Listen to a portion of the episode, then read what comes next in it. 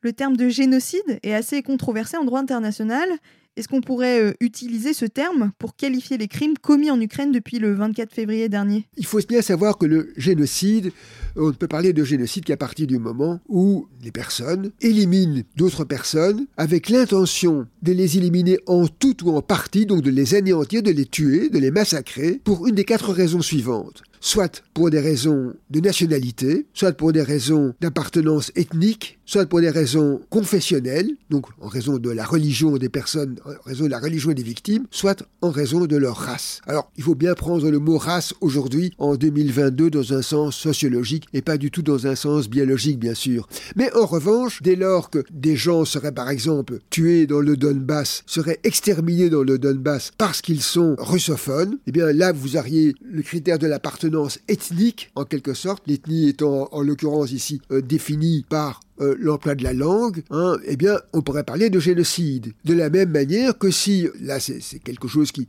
n'est pas clair du tout pour la bonne et simple raison qu'en aucune manière on n'a jamais vu l'Ukraine commettre de tels massacres, hein, si l'on en croit les médias. En revanche, il y a un certain nombre de faits qui ont été commis en Ukraine par les forces russes où des gens, des civils, des non-combattants, ont été massacrés et apparemment la seule raison pour laquelle ils ont été massacrés, c'est parce que c'était des Ukrainiens. Et donc là, il y a le critère de nationalité qui réalisé, qui est rempli, et donc là, on pourrait parfaitement accuser la Russie de génocide pour ce type de massacre.